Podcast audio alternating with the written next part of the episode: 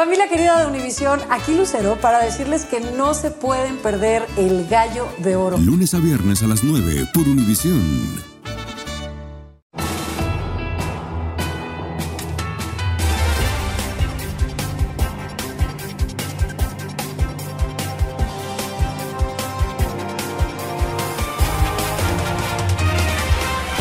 Buenas noches, hoy es martes 5 de diciembre. Estas son las noticias más importantes del día. Aumentan las amenazas terroristas contra Estados Unidos a niveles nunca vistos, advierte el director del FBI. Emma Coronel, esposa de Joaquín El Chapo Guzmán, deberá tenerse a nuevas condiciones para conservar su libertad. Le diremos en qué consisten. Le dan el último adiós a los estudiantes y amigos que fueron secuestrados y asesinados en Celaya, Guanajuato. Sus familiares exigen justicia. Eso no se lo desea nadie. Ya basta, ya basta. Y si tiene boletos de la lotería en casa, preste mucha atención. Hay un boleto valorado en 44 millones de dólares que no ha sido reclamado y dentro de poco se vence el plazo para hacerlo. Y si quiere obsequiarle un aguinaldo a alguien que le brinda servicios y no sabe cuánto dinero debe darle, le tenemos una guía. Comienza la edición nocturna. Este es Noticiero Univisión, edición nocturna, con Maite Interiano y Elian Sidán. Muy buenas noches. Han cambiado los requisitos para Emma Coronel, la esposa de Joaquín El Chapo Guzmán, para que así siga en libertad condicional en Estados Unidos. Así es, Elian, un juez modificó las obligaciones de Coronel y ella debe permitir que, entre otras cosas, cualquier autoridad registre su vivienda en cualquier momento. Y bueno, de hecho, Juan Carlos González nos explica a qué otras revisiones se deberá someter la esposa de Joaquín El Chapo Guzmán. La esposa del Chapo Guzmán sigue siendo noticia y es que ahora un juez ordenó que Emma Coronel cumpla con nuevas y más estrictas condiciones. Por ejemplo, deberá someterse a un registro en cualquier momento y sin una orden judicial por cualquier agente de la ley o de libertad condicional que lo solicite, algo que de acuerdo con esta abogada experta en leyes criminales es bastante común. Es muy común, especialmente si sospechan que la persona violó las condiciones que le dieron de estar de libertad condicional. Y en este caso creo que sí están sospechando eso. Otro de los requisitos para que la esposa del Chapo Guzmán continúe en libertad condicional es que permite el registro de su casa, auto, documentos, computadoras y teléfonos celulares, así como cualquier otro aparato o medio de comunicación y almacenamiento de datos. A cualquier momento, día o noche, la pueden revisar. En noviembre del 2021, Emma Coronel fue sentenciada a tres años de cárcel tras declararse culpable de diversos crímenes relacionados con el trasiego de drogas. Sin embargo, tras pasar 31 meses en la cárcel, en septiembre pasado salió en libertad condicional por buena conducta. Pero ¿qué tan factible es que la abogada que representa a Emma Coronel trate de oponerse a estas nuevas condiciones impuestas por el juez? De acuerdo con esta abogada criminalista, es muy poco probable. Ya cuando uno está en libertad condicional y ya los derechos no son igual que cuando está peleando su caso originalmente. Cabe señalar que Emma Coronel es ciudadana estadounidense. En Los Ángeles, Juan Carlos González, Univisión. Gracias, Juan Carlos. Y en las últimas horas, agencias federales advierten un aumento de amenazas terroristas contra Estados Unidos. Así es, Maite, y es que los reportes de inteligencia alertan que ISIS y Al-Qaeda podrían estar utilizando la guerra entre Israel y Hamas para alentar a más violencia en el país durante esta temporada festiva y el blanco potencial podría ser la comunidad judía. Y precisamente el director del FBI lo dijo muy claro hoy en el Congreso, como nos cuenta Guillermo González. El director del FBI, Christopher Wray, encendió las alarmas hoy ante el Comité Judicial del Senado al decir que las amenazas actuales contra Estados Unidos han alcanzado niveles sin precedentes desde el ataque terrorista de Hamas contra civiles inocentes el 7 de octubre pasado. Lo que yo diría que es único en mi carrera sobre el entorno en el que nos encontramos ahora es que, si bien puede haber habido momentos a lo largo de los años en los que las amenazas individuales podrían haber sido mayores aquí o allá de lo que puede ser ahora, nunca he visto un momento en el que todas las amenazas o tantas amenazas sean todas elevadas exactamente al mismo tiempo. Ray dijo que tras el atentado de Hamas, el FBI ha elaborado una lista de terroristas extranjeros que estarían planeando ataques dentro de los Estados Unidos. Y esta alerta no es que va solamente, tal vez, a células durmientes. Pienso que esta alerta es más que nada para activistas que son pro Hamas o pro palestinos. El ex agente del FBI, César Paz, dice que el nivel actual de alertas es similar al que existió antes de los ataques terroristas del 9-11. Sostiene que nadie le ha prestado la atención que requiere. Este tipo de alertas existe hoy, hoy en día y pienso que debemos estar aún más afinados con el oído y con los ojos como población para denunciarlo, para comunicarlo, para informar a las autoridades. Para algunos expertos en seguridad, buena parte de estas amenazas responden al llamado de los líderes de Hamas para que protesten y se levanten contra los intereses de Israel y de Estados Unidos. Guillermo, buenas noches. ¿Cuál es la reacción de las autoridades? Las alertas del director del FBI coinciden con la creciente ola de ataques contra bases estratégicas, barcos civiles y militares de grupos terroristas respaldados por Irán en el Mar Rojo y también en Irak y en Siria. Hasta ahora, el Pentágono ha confirmado 74 ataques de diversos tipos. Elian. Guillermo, muchísimas gracias por tu informe. El hombre que hizo explotar su casa en Virginia cuando la policía trató de ejecutar un allanamiento habría muerto en la detonación y esto fue al encontrarse restos humanos dentro de la vivienda. Aunque las autoridades dicen que aún no se han identificado los restos, todo apunta a que serían de James Yu. Antes de la explosión, el hombre de 56 años disparó unas 30 bengalas, causando mucho pánico en el vecindario un poco de preocupante porque podíamos pensar que puede ser un atentado o cualquier cosa que, que pueda pasar. Revelan detalles sobre demandas, numerosos agravios que además expresó Yu en contra de sus vecinos y otras personas en las redes sociales. Y autoridades en Jalisco, México, investigan si los inflables que estaban en el mar pudieron haber confundido al tiburón que atacó mortalmente a una joven madre. Hoy en Guadalajara se llevó a cabo la misa con cuerpo presente, donde familiares y testigos de los hechos hablaron con Atsiri Cárdenas Camarena. Sin poderlo creer y preguntándose cómo es que nadie los previno, dado que hoy se sabe que un tiburón fue visto en la misma bahía horas antes del ataque. Es como se encuentran familiares y amigos de María Fernanda Martínez tras ser mordida por un tiburón en las costas del sur de Jalisco. La comunidad decían que ya en la mañana había un pescador tenido un ataque y en la noche había otro. Tras la misa de cuerpo presente hoy en Guadalajara, ciudad que ella abandonó hace ocho años para graduarse en la costa como bióloga marina, su amigo Ricardo Lozano nos compartió que estaba con ella y su hijo cuando el ataque.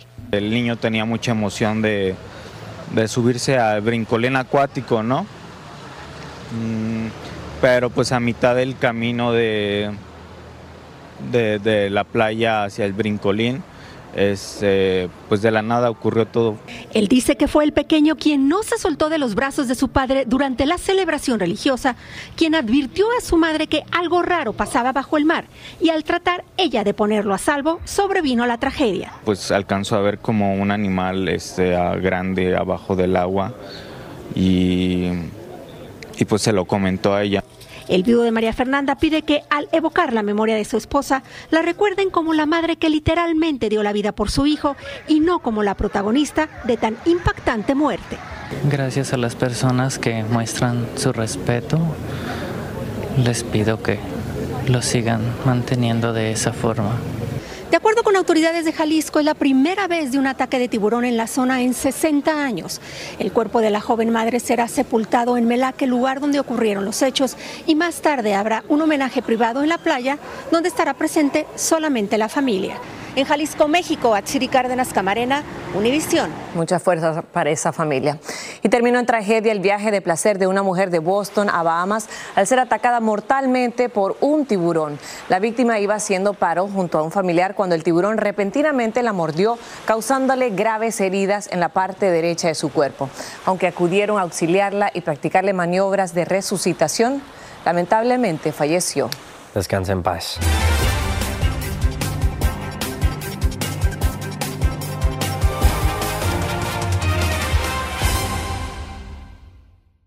Dicen que traigo la suerte a todo el que está a mi lado. Y esa es mi mala fortuna. Basada en el clásico de Juan Rulfo, llega Univisión, El Gallo de Oro. Supongamos que la caponera puede inclinar la suerte a quien ella quiera. ¿Estás tardando en conquistarla? Con Lucero, José Ron y Plutarco Asa. Este gallo está cambiando la vida. En una historia legendaria de amor y azar. No trates de cambiarme, no lo vas a lograr. El Gallo de Oro, lunes a viernes a las 9 por Univisión. Y también hoy fueron sepultados algunos de los cinco estudiantes de medicina asesinados en Celaya, México. Autoridades locales dijeron que dos de los jóvenes vendían droga, pero sus familiares y también sus compañeros de universidad rechazaron categóricamente esta versión y exigieron justicia. Alejandro Madrigal se fue hasta Celaya y nos tiene las reacciones. La familia de los hermanos Fabián y Virgilio Orozco Mateos nos explican cómo sus hijos fueron acribillados junto con su primo Pedro Mateos y dos amigos más, todos estudiantes destacados de medicina de la Universidad Latina Campus Celaya en Guanajuato. Que no estamos preparados para perder unos hijos. Esto no debía haber pasado. No, nunca. Eso no se lo deseo a nadie. Ya basta.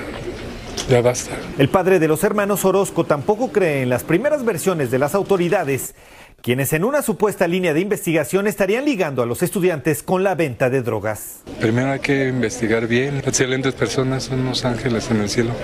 Eran estudiantes de medicina, o sea, son gente de bien. Amigos y familiares les dieron el último adiós a los jóvenes secuestrados cuando regresaban de divertirse en un balneario cercano a Celaya y luego fueron masacrados. La madre de Pedro dice que este no debió ser el final de su hijo. Era un niño alegre, bromista. Era un sol, mi niño. Los estudiantes fueron despedidos con música y sepultados juntos. La familia dice que eran tan inseparables que hasta en la muerte estuvieron unidos. Los hermanos y el primo Mateos fueron enterrados en este panteón municipal en espera de que las autoridades continúen con las investigaciones. Por la mañana, la comunidad universitaria protestó por este crimen y entregaron a la autoridad un pliego petitorio en el que piden esclarecer los hechos, justicia y castigo a los responsables, seguridad y que se deje de criminalizar a los estudiantes. Nos duele como celayenses, nos duele como amistad, nos duele como mexicanos que estemos viviendo tanta violencia. Mientras autoridades reforzaron la seguridad en la región conocida como Laja Bajío, los padres de los estudiantes acribillados despiden a sus hijos sin un solo detenido. En Celaya, Guanajuato, Alejandro Madrigal, Univisión.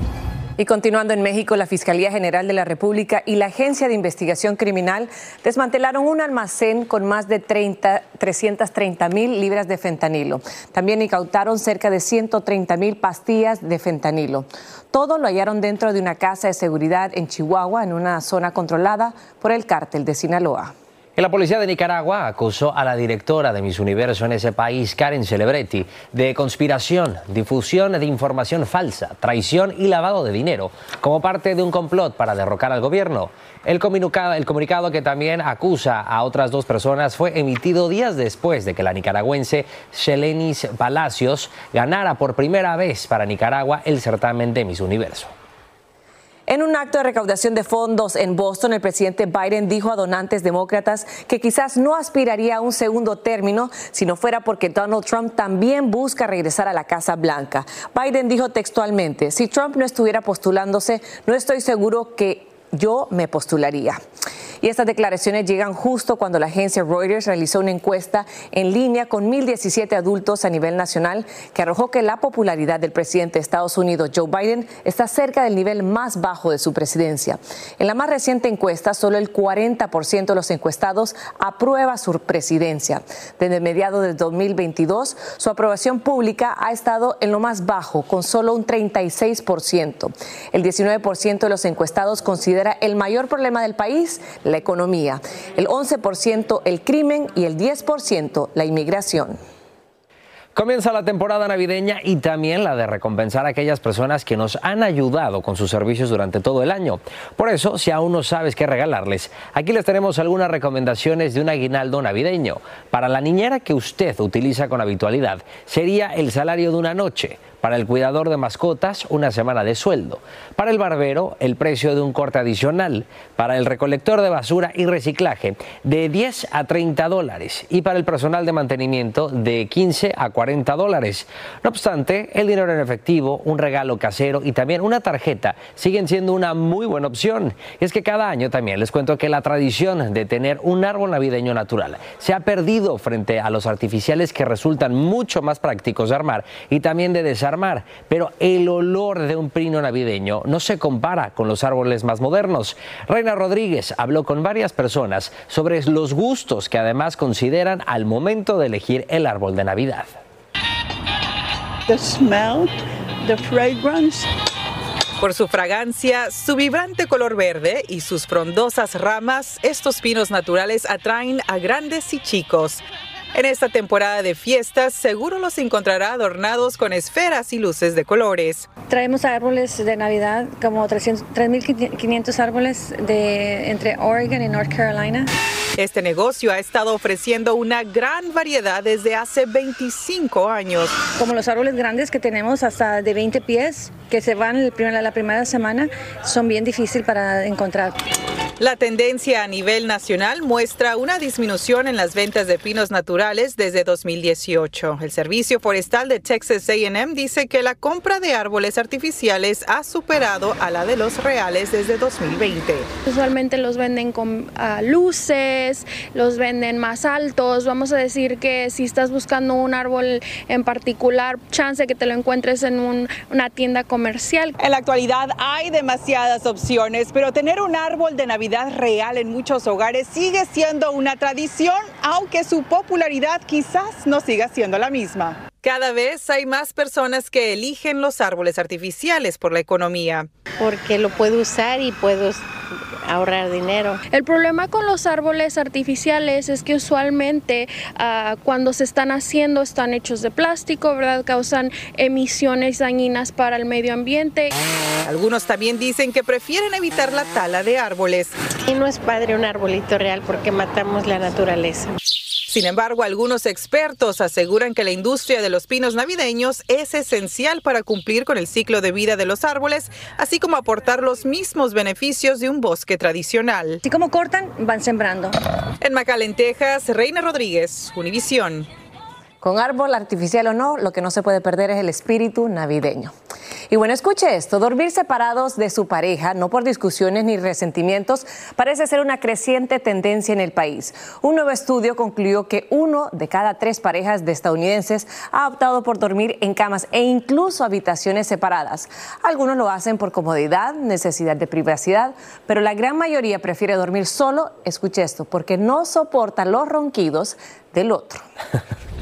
Y bueno, cambiando de tema, les cuento que la compañía farmacéutica Eli Lilly anunció hoy que ya está disponible con receta médica su medicamento Zepbound, y esto para perder peso. La Administración de Alimentos y Medicamentos lo aprobó en noviembre para personas con sobrepeso, presión arterial alta o enfermedad cardíaca. Se inyecta una vez a la semana y además se recomienda una dieta reducida en calorías y por supuesto el ejercicio. En Canadá, la alcaldesa de Montreal, Valérie Plante, ofreció hoy una conferencia de prensa cuando dejó de hablar brevemente por unos segundos y cayó al suelo. Su personal corrió a ayudarla y de inmediato se la llevaron en una ambulancia. Más tarde, la secretaria de prensa dijo que la alcaldesa fue examinada por paramédicos y que ya se siente mejor. La Guardia Costera acudió al rescate de una mujer cuyo vehículo quedó atrapado en medio de las inundaciones extremas en el condado Waukegan, en el estado de Washington. A duras penas, la mujer se sostenía sobre el techo de su auto, casi totalmente cubierto por el agua. Finalmente, y en medio de una intensa lluvia, lograron subirla al helicóptero y llevarla a un sitio seguro. El gran Lionel Messi termina este 2023 como portada de la revista Time, que lo eligió atleta del año por inspirar al Inter de Miami y llevarlo a la conquista del primer título de su historia. La distinción a la pulga también destaca el gran impacto que ha causado Messi en el fútbol estadounidense con sus golazos y magistrales jugadas. Y bueno, no lo creemos aquí, pero es cierto. Allá afuera hay un apostador distraído simplemente que no sabe que la buena fortuna le llegó. Hablamos del ganador de la Loto de Florida que aún no cobra el premio de 44 millones de dólares y tiene menos de una semana para hacerlo, Elian. Así es, Maite. Así es que presten atención. Los números ganadores de este sorteo del 14 de julio fueron 9, 13, 15, 46, 51 y 52. El boleto se compró en una gasolinera Sunoco en Kissimmee, en Florida. Así que ya lo sabes. Si usted anduvo por ahí, vaya, busque ese ticket, porque hay dinero y mucho. Mucho, muchos millones. Por supuesto, suerte a quien tenga ese boleto. Muy buenas noches. Gracias. Que descanse.